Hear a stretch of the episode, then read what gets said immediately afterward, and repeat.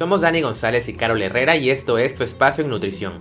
Bienvenidos a nuestro podcast creado por dos nutriólogos donde lograremos entender la nutrición como algo más allá de las calorías que se encuentran en una dieta. Con base en nuestra experiencia y de la mano de la ciencia, te daremos algunos consejos para mejorar tu estilo de vida. Comencemos. Esto, es Tu Espacio en Nutrición.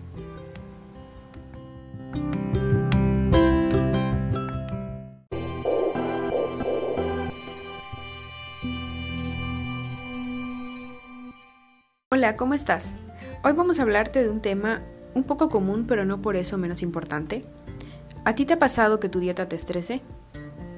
Y es que hay muchos tipos de estrés que podemos generar al momento de desarrollar o de implementar un plan de alimentación. Sentimos como esta sensación de que una dieta es demasiado complicado y tendemos en el proceso a obstaculizarnos a nosotros mismos y esto nos lleva a sentir una sensación de fracaso, que estamos eh, no logrando nuestro objetivo final y es justamente el día de hoy queremos hablarte de esto, de este tema y de cómo lograr hacer nuestra dieta o nuestro plan de alimentación mucho más llevadero, que podamos disfrutarlo en lugar de sentirlo como un castigo y que podamos de verdad tener las herramientas para gozar este cambio que nos va a hacer a final de cuentas tener algo muy positivo en nuestra salud. Sí, yo creo que aparte de esto es muy común que la gente que asiste a consulta o que asiste para realizar un régimen de alimentación tiene en mente que es un proceso que no va a durar mucho. Un proceso que va a durar dos, tres meses porque al final del mes o al final de los meses voy a tener un evento social y quiero bajar de peso para ese evento social, ¿no? Creo que una de las partes fundamentales del problema es ese, que no lo vemos como una meta a largo plazo, no lo vemos como el generar hábitos para que el resto de nuestra vida nos pueda servir y al final nos aporte un beneficio a la salud. Desde ahí yo considero que empieza el problema. Exacto, que a veces el objetivo se va más hacia un evento o hacia una persona o hacia un objeto y no estamos yendo en la dirección que deberíamos y que sea el objetivo principal cambiar nuestro estilo de vida y que al final de cuentas eso nos va a ayudar a tener una mejor salud y a estar más vitales. Entonces el cambio empieza desde ahí, desde tener la dirección exacta, la dirección correcta desde el inicio. En el momento en que tú acudes con, con un nutriólogo a la consulta nutricional, tienes que tener claro, claro cuál es tu objetivo. Sí, claro, no perder de vista la meta, ¿no? Que al final no va a ser solo por unos meses, que sea algo que puedas adoptar para tu vida diaria y que es un proceso paulatino, es algo que lleva tiempo, es algo que tiene que trabajarse con mucha eh, disciplina, pero al mismo tiempo también con eh, esta sensación de, ligereza, de no hacerlo complicado, de no estresarse en el camino. Sí, exactamente, de disfrutar lo que estás haciendo como tal, ¿no? Y en esta parte yo creo que también es importante la labor del nutriólogo, porque muchas veces nos pasa que hasta nosotros mismos nos ponemos como una figura de autoridad y, el, y la misma gente o los mismos pacientes tienen temor o miedo de decirte que, cómo se con el plan de alimentación o cómo se sienten con la dieta.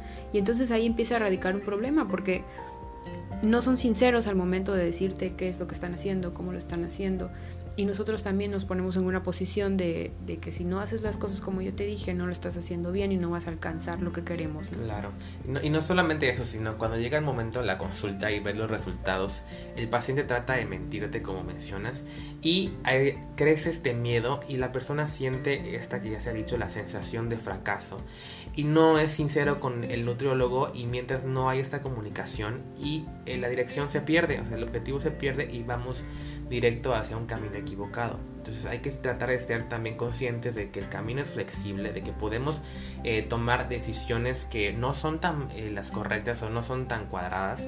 Y está bien, hay que disfrutar el cambio, hay que disfrutar el proceso. Un claro ejemplo, cuando tenemos un, un día que a lo mejor no tenemos ganas de cocinar, no tenemos ganas de seguir nuestro plan de alimentación y eh, nos vamos a algún restaurante o comemos cualquier otro tipo de alimento y nos sentimos culpables por eso. Pero ¿por qué sentirnos culpables de poder disfrutar la comida? Sí, empieza a haber un miedo, un terror por el qué voy a elegir para comer, porque al final no me dio tiempo de preparar mi comida de hoy y no sé qué voy a hacer, porque si mi nutriólogo se llega a enterar de que no comí lo que me tocaba, entonces va a ser un problema, ¿no?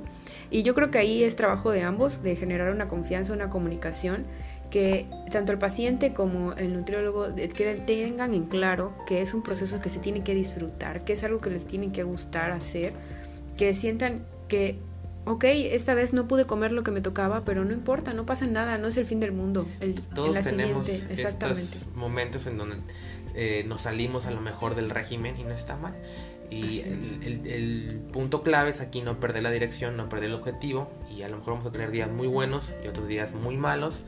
Pero es parte del proceso, ¿no? Es parte del proceso de, la, cualquier situación en la vida. Entonces hay que solamente relajarnos y no estresarnos, que no se nos complique hacer una dieta, porque al final de cuentas dieta es lo que hacemos diario. Entonces si ya hicimos la mayor parte del tiempo, tenemos claro cuál es el objetivo y lo estamos haciendo correctamente, no nos estresemos porque un día no lo hicimos como se supone que debería ser. Claro, que no se vuelva algo obsesivo, ¿no? Que sea al final, como les mencionábamos, una creación de hábitos que, que tú tienes que disfrutar. Porque seamos sinceros, ¿cuánta gente pudiera durar con un régimen súper estricto y cuadrado como mencionas? ¿Y cuánto tiempo? Cuando mucho un mes, dos meses. Y más allá de eso no, no se podría, ¿no? Ni nosotros mismos como nutriólogos. Entonces yo creo que sí es importante esta parte. No sentirse presionados, no tener el temor de elegir algún tipo de alimento que tal vez no estaba ese día en mi régimen. Y no pasa nada. Hay alimentos que se pueden sustituir por otros y no hay ningún problema.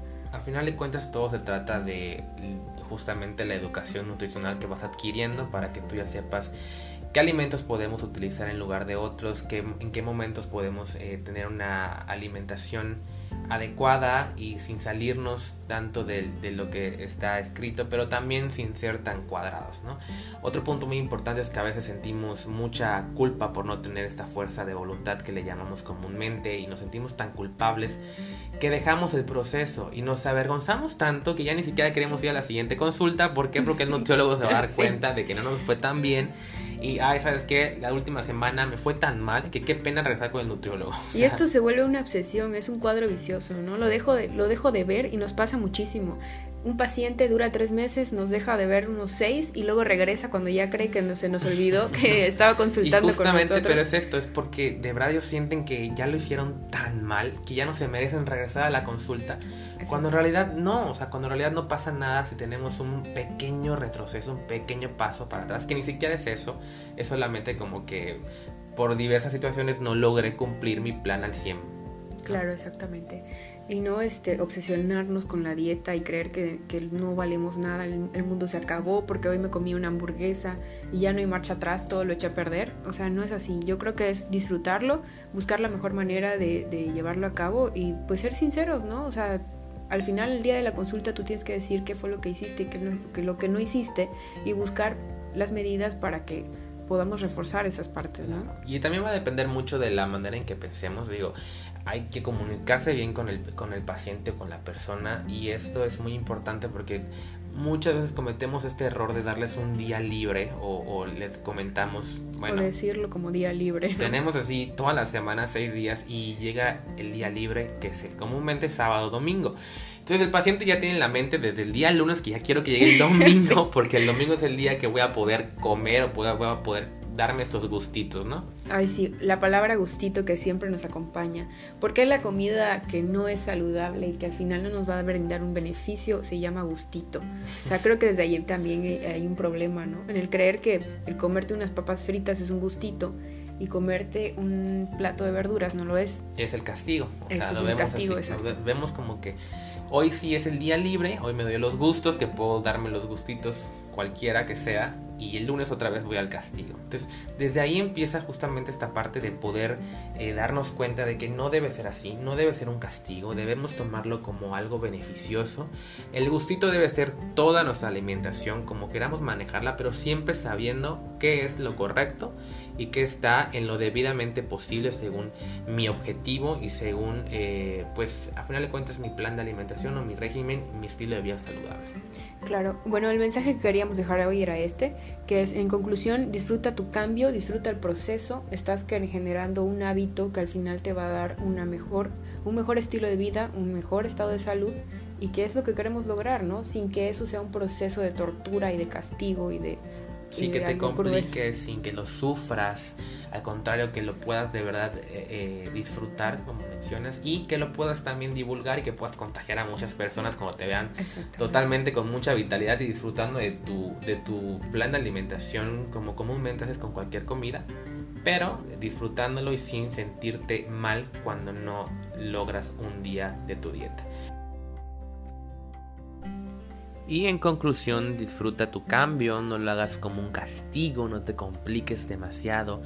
Recuerda que es un camino para mejorar tu estilo de vida, nutrir tu alma y tu cuerpo y todo debe de disfrutarse. Sí, olvídate del miedo y de la sensación de fracaso, no te autocastigues y sé honesto contigo mismo y con tu nutriólogo. Recuerda que puedes seguirnos en nuestras redes sociales, en Facebook estamos como Centro Nutre y en Instagram estamos como arroba centro.nutre.